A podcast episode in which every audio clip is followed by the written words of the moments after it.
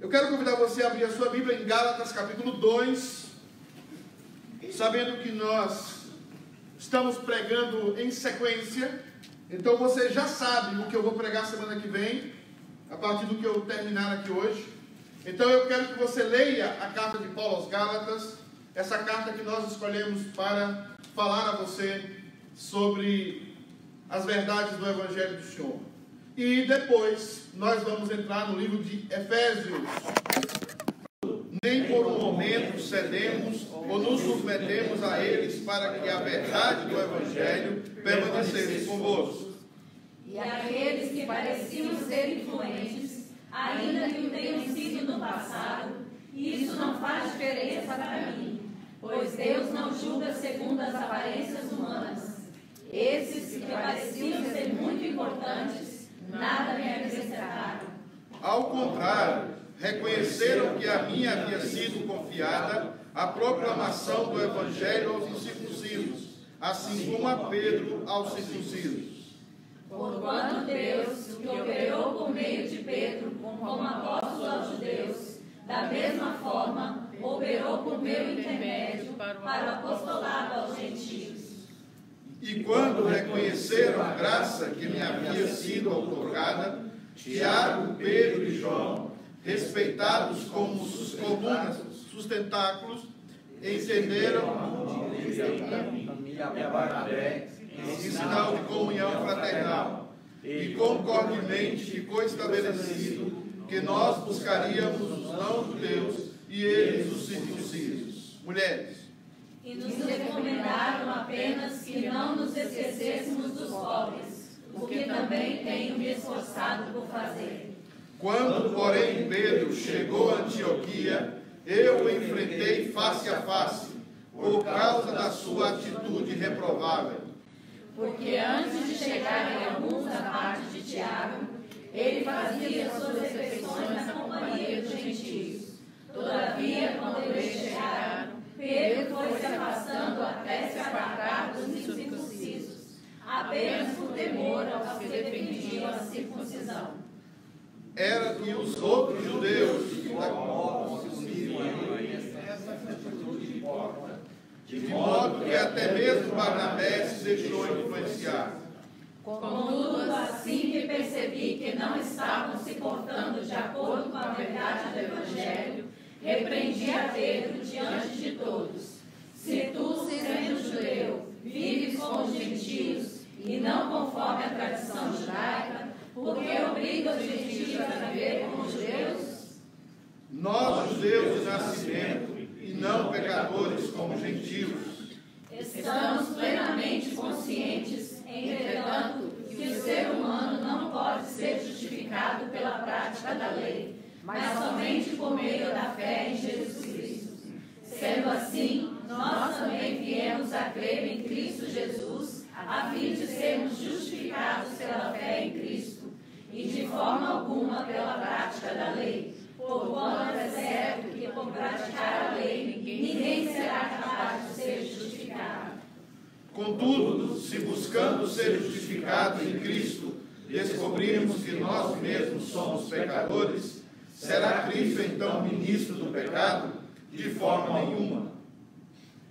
Ora, se procuro reconstruir aquilo que já destruí, provo que sou transgressor.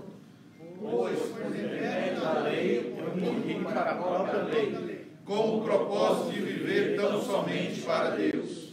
Fui crucificado juntamente com Cristo, e desse modo já não sou eu quem vive, mas Cristo vive em mim. E essa nova vida que agora vivo no corpo, vivo-a exclusivamente pela fé no Filho de Deus, que me amou e se sacrificou por mim. Todos juntos. Não torne inútil a graça de Deus, porquanto se a justiça pudesse ser estabelecida pela lei, então Cristo teria morrido em vão. Amém. Amém. Pode sentar, queridos, nós vamos orar. Eu gostaria que você pedisse uma palavra ao Senhor, pedisse que Deus, eu peço que você ore pedindo a Deus que fale ao seu coração. Você foi convidado para estar aqui hoje. Nós precisamos ouvir a palavra de Deus. Eu não quero pregar aquilo que eu acho. Gostaria muito de pregar para vocês aquilo que a Escritura diz. Amém. Não é fácil pregar para um contexto tão diverso. Nós temos aqui presbiterianos, assembleanos, batistas. E é difícil para mim encontrar um equilíbrio. Mas o meu compromisso, obviamente, é me submeter à Escritura. Amém. Eu queria que quando você contestasse uma pregação, você o fizesse ou a fizesse na Escritura. Preste atenção no que eu vou falar. Preste atenção nos textos, ou no texto que você leu, para Deus falar ao seu coração através da palavra. Seu Deus, nós somos limitados, pequenos. Nós precisamos ouvir a tua voz. Nós precisamos ser tocados pelo teu Santo Espírito. Necessitamos, Deus amado, a cada dia receber graça da parte do Senhor. Porque nós, Deus amado, sem o Senhor, nós não somos absolutamente nada. Pedimos, Pai amado, que o Senhor venha a visitar corações sedentos, que desejam ouvir a tua voz, que desejam ouvir a tua palavra. Nós pedimos, Deus amado, que a palavra hoje lida chegue ao coração do teu povo, chegue com clareza. Com objetividade, para que o teu povo seja edificado. Amém. Nós pedimos isso em nome de Jesus. Amém. Amém. Queridos, se você não está em constante mudança, você não está caminhando para Jesus. Eu vou repetir essa frase, porque ela para mim é muito importante. Se você não está em constante mudança, você não está caminhando em direção a Jesus. A Bíblia fala que em um momento da nossa vida nós nos convertemos. A conversão é um ato, segundo os melhores manuais de teologia e segundo a Escritura. Mas o processo de santificação não é um ato, mas são vários atos sequenciados na nossa vida.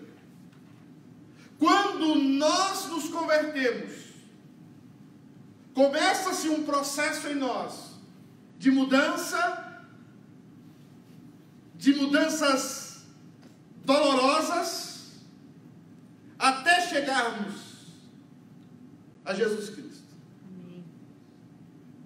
O nosso alvo é Jesus. Então, essa afirmação e essa primícia que eu trago hoje à noite, ela me traz uma pergunta para vocês. Qual foi a última vez na sua vida que você fez uma grande mudança em direção a Jesus? Qual foi a última vez que você mudou um há- hábito, um costume, porque você está caminhando em direção a Jesus? Você se lembra? Qual foi a última vez que terminou uma pregação? Ou você terminou uma devocional, chorando talvez, emocionado, tocado? E você diz: a partir de hoje, por exemplo, eu vou dar um dízimo. A partir de hoje eu vou perdoar alguém. A partir de hoje eu vou mudar minha, o meu approach em relação à igreja. Qual foi a última vez que você deu passos concretos de mudanças em relação a Jesus? Se isso não está acontecendo na sua vida, querido, eu tenho uma má notícia para você. Você está caminhando na direção errada. O texto que nós lemos representa a defesa de Paulo, em que nós encontramos que as mudanças no judaísmo geraram o cristianismo. As mudanças no judaísmo geraram o Evangelho. Paulo foi questionado pela sua integridade como homem de Deus, no capítulo 1. No capítulo 2, Paulo fala da sua ideo, ide- idoneidade. Idoneidade. Eu não sei se eu falo espanhol ou português. Isso aí que vocês falaram. Foi questionado no seu, na sua, na sua honestidade como homem de Deus. E agora ele apresenta por que, que tem que haver uma mudança no judaísmo. Porque ele estava sendo questionado, dizendo que ele estava pregando algo que não era de Deus, que não era de Jesus Cristo. Paulo agora dizia que os gentios não precisavam mais circuncidar-se, mas que a graça de Deus e que Jesus Cristo eram suficientes. Isso gerou, isso foi um hecatombe na, na, na vida do judaísmo e daqueles judeus que haviam se convertido. Caiu como uma bomba no meio da igreja. Paulo começou a dizer: não precisa mais circuncidar-se. Isso, irmãos, era como se eu chegasse um dia aqui na igreja e dissesse assim: não precisa mais batizar ninguém. O que você acha que geraria na igreja? Mas Paulo começa a defender a sua posição, defendeu a sua integridade como homem de Deus, e agora começa a defender a sua teologia. E é na defesa da sua teologia que Paulo vai nos ensinar que mudanças profundas são necessárias na vida da igreja e na vida do cristão. Eu estou pregando aqui, eu estou olhando para você, e eu estou com a, com, em oração para que você entenda que se você não mudar de vida, será uma prova para você mesmo de que você nunca foi cristão. Então, queridos, o que é que nós vemos nesse texto? Nós vemos nesse texto, em primeiro lugar, que mudanças são necessárias para que o Evangelho vença a religiosidade. Paulo está sendo confrontado na sua idoneidade teológica, está sendo acusado de herege, porque agora não precisa mais circuncidar, ninguém mais precisa circuncidar-se. Mas aí se levanta um grupo de religiosos e começa a dizer: Este homem é um herege. Um monte de religioso, gente que cuidava do, do, da aparência e deixava no interior. E o Evangelho tem essa potência, o Evangelho de Jesus Cristo tem essa potência de desprezar o exterior e olhar o interior. Mudanças são necessárias para que o Evangelho vença a religiosidade. O texto diz assim: Passado 14 anos, Paulo volta a Jerusalém, depois de levar uma oferta com Barnabé. 14 anos depois, ele volta a Jerusalém para conversar com os discípulos. Ele leva Barnabé e Tito. Tito, Tito está aí por uma questão muito, muito legal de Paulo. Tito era grego, era cristão, havia recebido o Espírito Santo e ele não havia circuncidado. A prova aí. Mas quando nós estamos fechados a mudanças, quando nós estamos fechados às boas mudanças, nós nos tornamos religiosos. E Paulo diz no versículo 2: rumei, eu acho que Paulo era, era nordestino, rumei, que legal, né? Rumei para lá, por causa de uma revelação, e apresentei diante deles. Essa palavra revelação aí é um decreto, os apóstolos haviam decretado que havia um concílio em Jerusalém, está no capítulo 15 de Atos. Então, essa revelação significa que os apóstolos mandaram uma, uma carta convocando a Paulo e a Barnabé. E chegando lá, eles apresentaram o Evangelho. O Evangelho que ensina entre os gentios. Fazendo, no entanto, em particular, aos que pareciam mais influentes, para que de algum modo não corresse ou não houvesse me esforçado em vão ou lentamente. Queridos, perceba que Paulo está quebrando uma tradição. Religiosos são apegados a tradições. Religiosos gostam de fazer as mesmas coisas, dos mesmos jeito, da mesma maneira e cravar aquilo como vontade infalível de Deus. Mas Paulo chega e diz: não é assim. Mudemos, saiamos da religiosidade e abracemos o Evangelho. Saiamos de uma vida mórbida, de uma vida lenta, de uma vida sem nenhum tipo de vida. Para passarmos uma vida flamejante, saltitante. Ele chega a dizer em Romanos: sede fervorosos você já sabe o que significa fervoroso? Você já viu a água quando está no seu ponto de ebulição? Ela não está calminha, ela está borbulhando. Os elementos estão andando rápido, estão agitados. Se você está apegado a uma tradição, olha para mim. E essa tradição não tem respaldo na palavra de Deus, não tem mandamento na palavra de Deus, essa sua tradução, essa sua tradição, perdão, é falsa e impede o progresso do Evangelho. Nós precisamos viver em novidade de vida. Chegar domingo aqui na igreja cheio de novidades de vida. Porque na minha Bíblia, e eu não sei se na sua também, Jesus ressuscitou. Diga glória a Deus. Glória a Deus. E um pastor antigo dizia assim: se Jesus está vivo, um milagre está a caminho.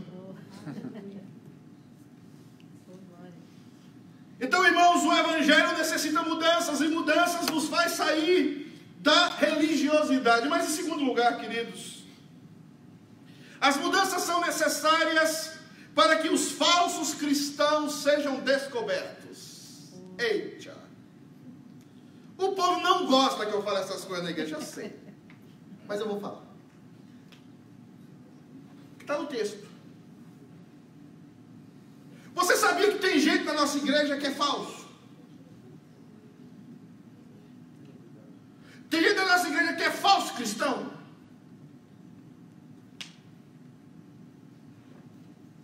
Olha o que Paulo está dizendo. Olha o que ele diz. E essa questão foi suscitada devido ao fato de alguns o quê? O que está dizendo a Bíblia aí? Um irmão chegou um dia para mim e falou, pastor Pedro, o senhor está falando de irmãos falsos, isso é uma afronta a nós. Onde é que está isso na Bíblia? Eu abri o texto de, de, de, de, de Gálatas e lê aí, meu irmão, lê. Você quer quantas traduções? Naquela época que a igreja tinha apóstolos, apóstolos de verdade, não é esses, esses meia-boca de hoje, não. Apóstolo mesmo. Que a igreja era cheia do Espírito Santo. Naquela época tinha falso cristão, cristão e hoje, e nós não temos condição nem de vir na igreja quando muda de horário. Você acha que não tem mais falso hoje? Vamos ler o texto, vamos aprender. Esta questão foi suscitada devido ao fato de alguns falsos irmãos judeus terem se infiltrado em nosso meio com o propósito de espionar a liberdade que temos em Cristo Jesus e nos reduzir à condição de escravo. O que é que faz um falso crente? Um falso crente vem espionar Está aí o texto. E quando Deus começa a mudar a igreja, quando Deus começa a tocar na igreja, quando o Espírito Santo começa a visitar a igreja, como eu vi aqui domingos atrás, Deus começou a tomar irmãos aqui chorando, clamando, derramando o seu coração. Estes falsos irmãos são revelados. Salmo 1 diz: os pecadores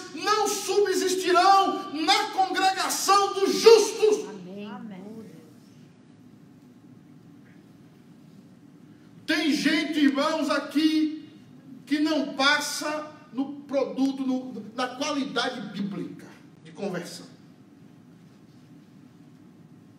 Olha bem, olha bem, ele está dizendo que estes irmãos falsos, eles foram infiltrados para espionar os outros irmãos, para tirar a liberdade deles. Irmãos, você quer saber como é que funciona um falso irmão? Ele é fiscal do outro. Você conhece gente que é fiscal do outro? Os fiscais da vida alheia. Os fiscais dos outros irmãos. Assim era o judeu. O judeu coloca as pessoas, colocava as pessoas de trás das ruas, de trás das árvores, para espionar os outros. Mas quando nós começamos a mudar, quando nós começamos a nos consagrar, quando nós começamos a ser cheios do Espírito Santo, queridos, o que acontece? Os falsos são descobertos. Porque os falsos começam a fazer intriga no meio da igreja. Eles não têm coragem de falar cara a cara com o pastor. Eles não têm coragem de chegar, pastor, quero falar com o senhor. Ele faz intriga no grupo de louvor. Ele faz intriga nas mulheres. Ele faz intriga nos homens. Ele é falso. Ele não sabe, mas é enviado de Satanás. Você só não é enviado de Satanás quando você tem alguma coisa contra o seu líder e você vai até ele, chama ele, olho no olho, tete a tete, diga: Pastor, dizer uma coisa para o senhor.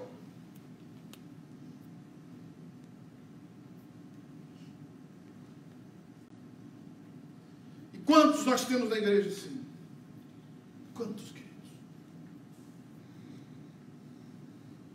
Quantos que não saem das suas tradições, do seu jeito de ser, não mudam a sua maneira de ser, não, não estão sendo modificados pelo Evangelho e agora são fiscais dos outros. E esses irmãos são combatidos como?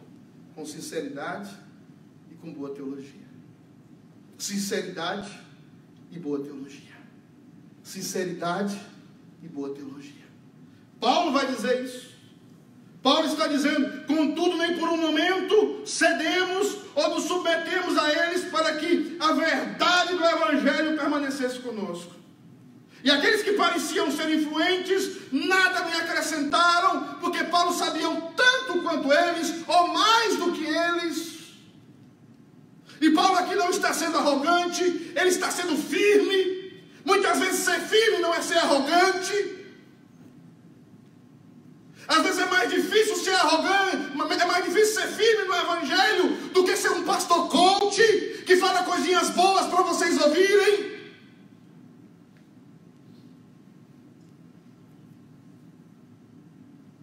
Porque quando você não é o pastor coach, você é odiado.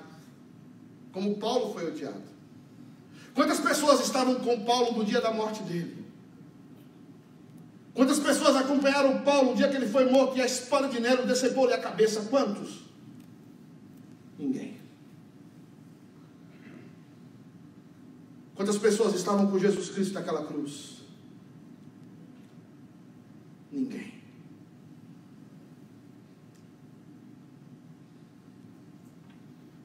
Terceiro lugar, queridos, as mudanças são necessárias porque os ministérios pessoais, para que os ministérios pessoais sejam exercidos. Quando acontece mudança na igreja, surgem novos ministérios, surgem novos trabalhos. Olha o que o texto vai dizer, eu vou ler só o versículo 8. Porquanto Deus, que operou por meio de Pedro com o apostolado entre os judeus, da mesma forma operou por meu intermédio para o apostolado entre os gentios. Quando Deus muda uma pessoa, se ela não tem um cargo na igreja, se ela não está realizando nada na igreja, ela chega para o pastor e fala: Pastor, eu, Deus colocou no meu coração um ministério e eu quero exercer esse ministério na igreja. Ela tem o Espírito Santo. Pedro pregava para o judeu. Em sua maioria ele pregou para judeus. Mas Paulo foi enviado entre os gentios. Paulo levou chicotadas. Paulo foi tido como morto. Paulo foi humilhado, Paulo foi deixado para trás, mas o objetivo de Paulo, o que Deus colocou no coração dele, é que ele deveria pregar o Evangelho aos gentios, e você está sentado aqui hoje, nesse hotel,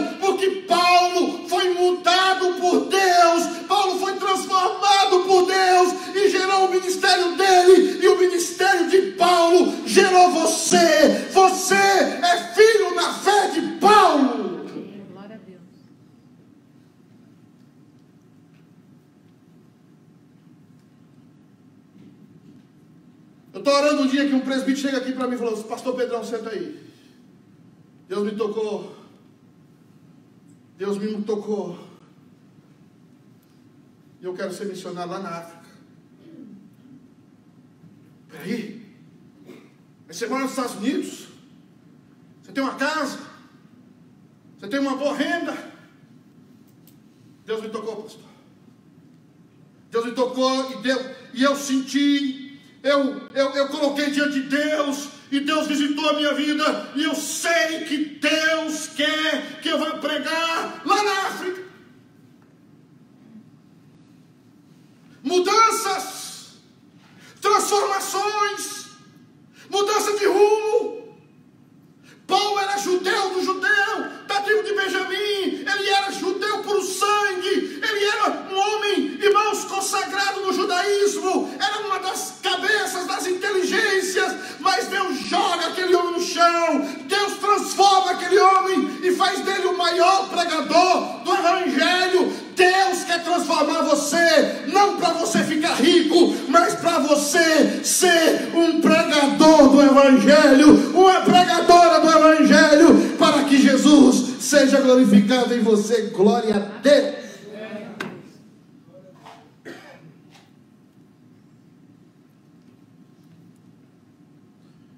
A pessoa, essas meninas aqui, ó, esses adolescentes, pastor, eu não quero fazer faculdade, não. Quero fazer isso, quero fazer, não. Eu quero ser missionário.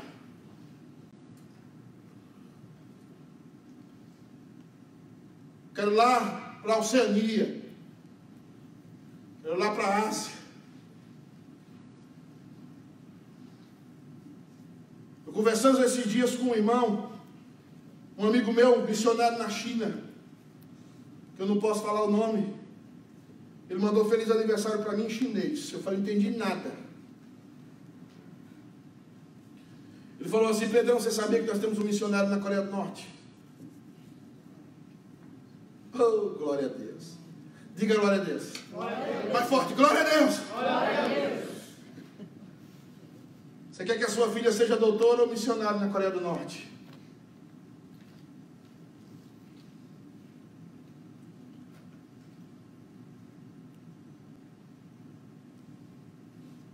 Paulo era um homem excelente. Os judeus da sua época, ele sobrepujou a todos. Mas a transformação do Evangelho levou ele para onde? Querido, desperta. Desperta. É hora de mudarmos. É hora de haver transformação verdadeira nas nossas vidas. Amém. O fim se aproxima. Deus já está anunciando para nós nas televisões, nas internets. O fim se aproxima. O mundo caminha para o fim. Se você não tem esse discernimento, abra os seus olhos. O mundo caminha para o fim. Isso não é, é impressionismo. Isso não é pregação. É, é para assustar você. Não é isso. É o que a Bíblia diz.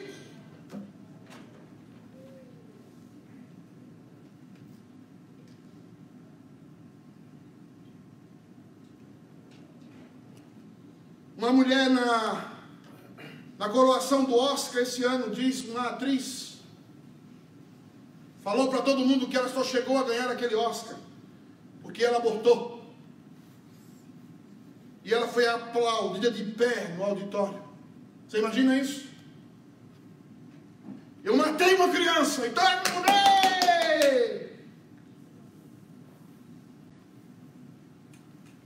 Você imagina o espírito de loucura que é tomado o mundo? Há poucos meses atrás, um casal de homossexuais de mulheres tentou cortar os membros do próprio filho.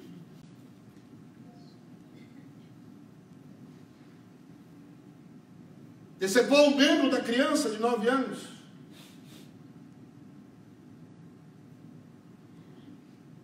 E pode-se fazer algo sobre Jesus e escarnecer Jesus, mas não se pode falar nada das práticas homossexuais e das práticas abusivas.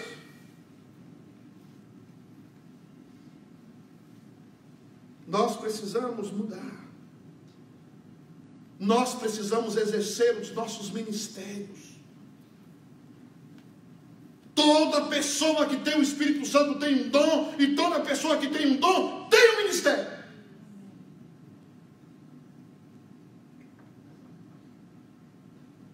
Qual é o seu?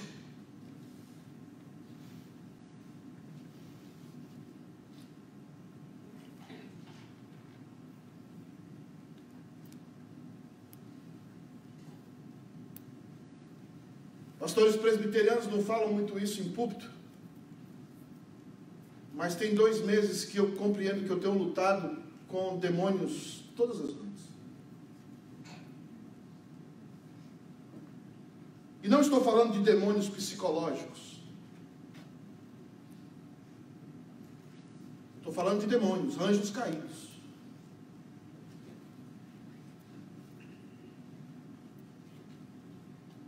E eu nunca tinha passado por uma carga tão grande de oração e de intercessão como essa igreja.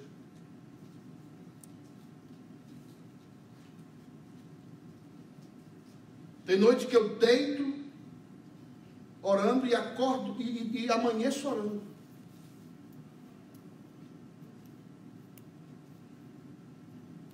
Fugicos, conversas atravessadas. Você fala uma coisa de um jeito na frente, a pessoa entende outro.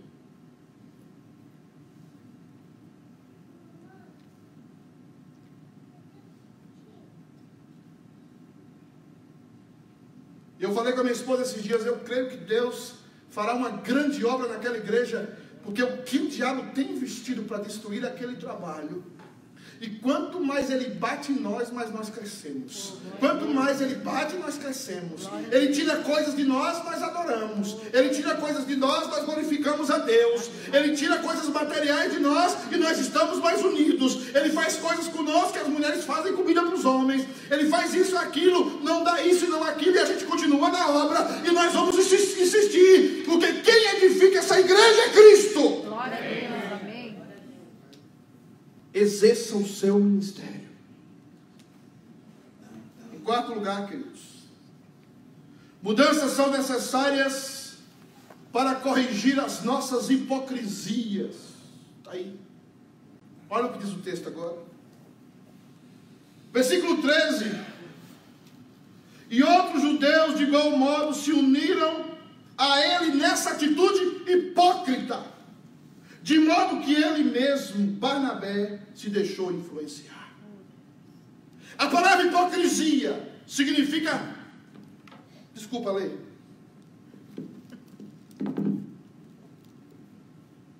Como Camila não está aqui hoje, amou o presente século. A palavra hipocrisia significa teatro, ator. O que, é que era Pedro? Estava com os gentios, se portava com os gentios. Aí começou a chegar judeu. O que, é que Pedro não fez? Fez o que a maioria faz. Quando você não está de acordo com a liderança da igreja, o que é que você faz? Você vai se afastando devagarzinho. Não é assim? Você não fala nada, vai se afastando. É assim que você se comporta. Eu posso falar isso porque eu sei. Eu estou aqui há cinco anos e sei que é assim. Ó. Vocês vão, ó. Foi chegando judeu, o que, é que Pedro fez? Pedro foi o quê? Foi se, se afastando, ele é judeu. O que é que Paulo faz?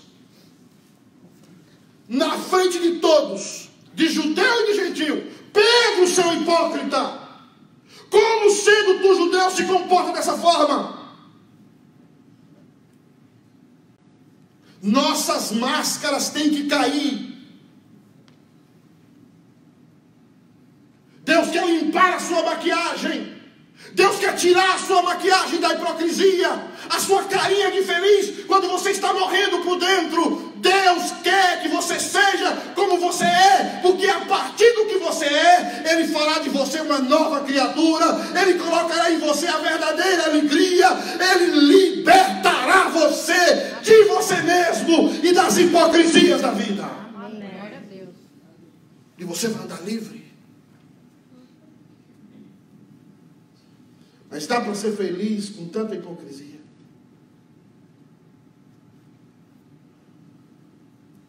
Dá para ser feliz com tanta maquiagem na alma? Dá. É hora de se libertar dessas coisas.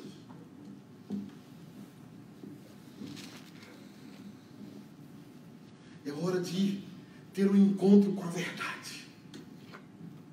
Dói, dói. Você acha que não doeu para Pedro? Mas quando os irmãos aqui foram recebidos de membro da igreja, eu dei o quê? A testa de companhia. O texto diz que Pedro não ficou enraivado, não. Pedro aceitou a exortação de Paulo. E diz o texto que ele deu a testa de companhia para Paulo, juntos pelo Evangelho. Obrigado, meu irmão, por me exortar. Obrigado por me tirar da hipocrisia.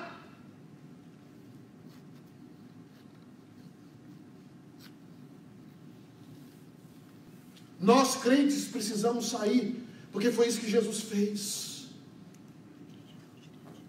Levando a nossa vergonha, o nosso vetupério. Por isso que ele estava nu naquela cruz. Era a minha vergonha a tua vergonha, a minha dor e a tua dor. E ele faz isso para nos libertar. Ele fez isso para que você tivesse condição de apegar-se à verdade, que as máscaras caíssem. Agora é carnaval no Brasil. Eu sempre coloco algo no Facebook sobre carnaval, dizendo o que é que nós vamos comemorar no Brasil. As máscaras de pessoas felizes, pessoas que gastam 30, 40, 100 mil, 200 mil reais numa fantasia. Pessoas que cobram 5 mil reais de uma pena de pavão.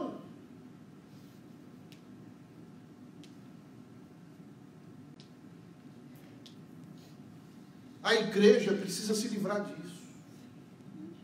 Mas em último lugar, queridos, eu não quero me delongar mais do que eu já delonguei. As mudanças são necessárias para aprofundar o evangelho em nós. Eu quero ler apenas o versículo 20 que diz assim: Fui crucificado juntamente com Cristo. Diga comigo, fui crucificado com Cristo. Fui crucificado. Mais forte, fui crucificado com Cristo. Fui crucificado. Eu não vou pedir para você falar com seu vizinho, porque depois Mara me contraria e fala mal de mim no Facebook. Estou contendo ela, pastor. Obrigado. E deste modo, já não sou o que, irmãos? Diga eu. Já não sou eu. Diga já não sou eu. Diga já não sou eu. Quem o quê? Quem é que vive em você? E por que que você está dizendo não gosto disso, não gosto daquilo?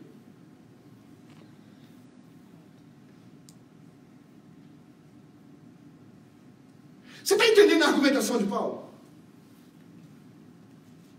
Paulo vai dizer no capítulo 9 de Romano que ele vive com dor, que ele vive cheio de dor, profunda dor no coração, dia após dia com o coração dolorido, porque ele gostaria que os seus irmãos fossem cristãos e muito mais, ele gostaria de não ser cristão para estar junto com seus irmãos.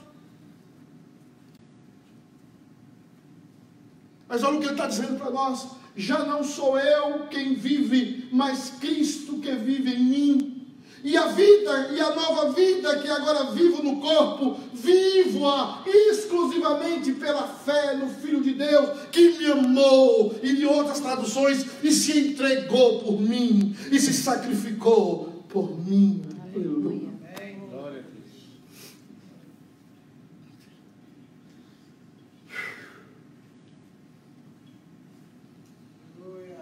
Esse é o centro do Evangelho. Oh. Você sabia?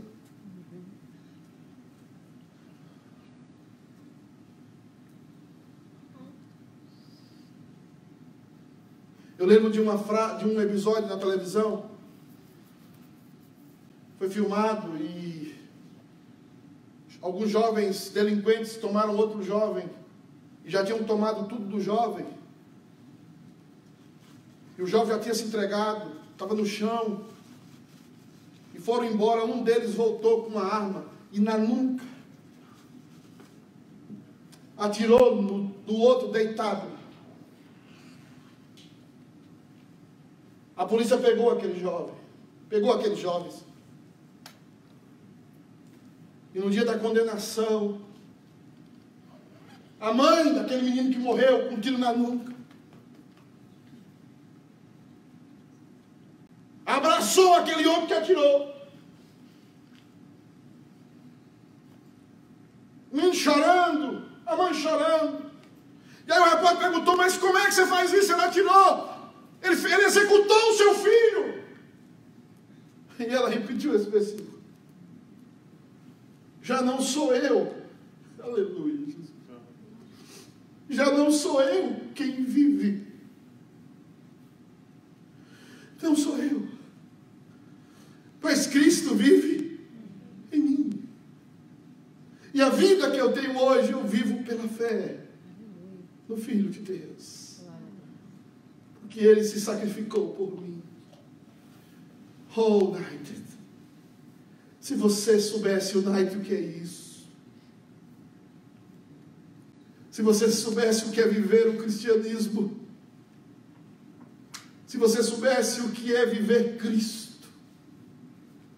Se você soubesse o que é amar como Cristo amou, caminhar como Cristo caminhou, a nossa direção é Cristo. O nosso objetivo é Cristo. A nossa alma precisa se encher de Cristo. Nós vamos nos libertar de rancores, nós vamos nos libertar de pesos, de dores, de angústias, porque Cristo vai preencher a nossa alma.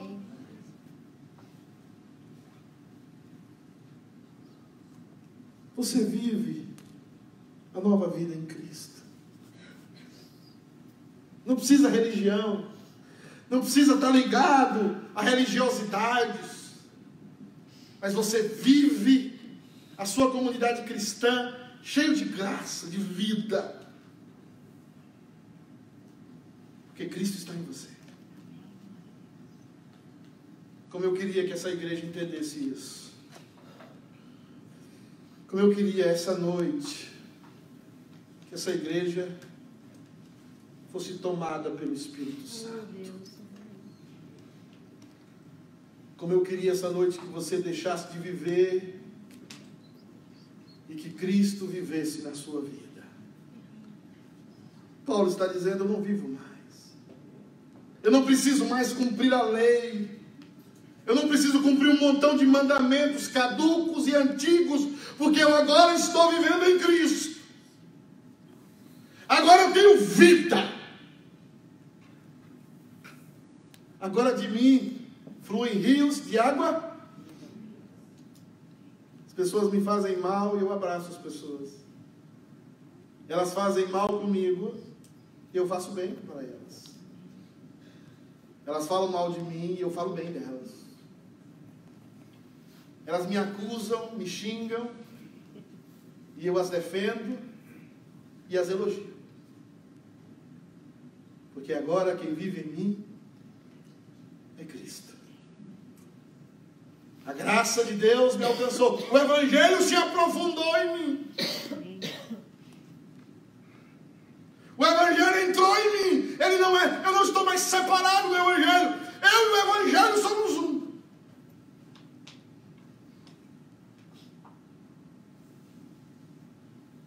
E foi isso que derrubou impérios. Foi isso que derrubou reis. E é isso que derruba a arrogância humana. Vamos ficar de pé.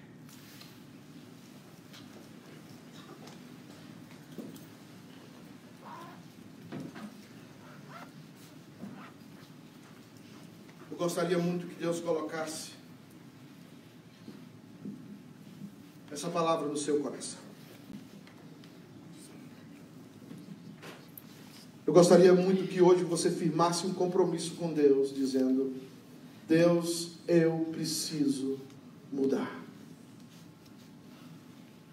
Eu preciso mudar. Tem alguém que você não perdoou? Tem alguém que você guarda rancor? Examine a sua alma. Examine o seu coração. Você está realizando algum ministério na igreja? Você está desempenhando algum ministério na igreja? Você está abraçando isso? Você vive novidade de vida? Essa semana você teve experiências com Deus. Essa semana você foi visitado por Deus. Essa semana Deus tocou em você. Deus visitou a sua alma. Deus quer libertar você. Deus quer libertar o seu coração. Se você está sendo tocado agora, é porque o Espírito Santo de Deus está trabalhando na sua vida. Você quer que Jesus Cristo viva em você. Você quer que Jesus Cristo esteja em você. Que o Espírito Santo faça Jesus Cristo viver dentro de você. O Espírito Santo de Deus sopra sobre nós. O Espírito Santo de Deus viva em nós de forma ardente. A vida de Cristo. Levanta essa igreja, Senhor. Levanta homens e mulheres, Deus, liberta vidas. Vá adiante de homens e mulheres aqui, Senhor. Deus amado, modifica a vida deles. Deus amado, traz transformações maravilhosas sobre eles. Deus amado, encha o coração deles para que eles sejam cheios da tua glória. Para que as pessoas que olhem para eles vejam o Senhor. No abraço, na conversa, no trabalho, que eles exalem Jesus Cristo. Oh Pai, vivifica-nos Cristo em nós. Nós queremos caminhar em direção a Cristo. Queremos deixar aqui, Senhor, tudo que não presta, tudo que é entulho, todo comportamento ruim das nossas vidas. Nós pedimos isso em nome de Jesus.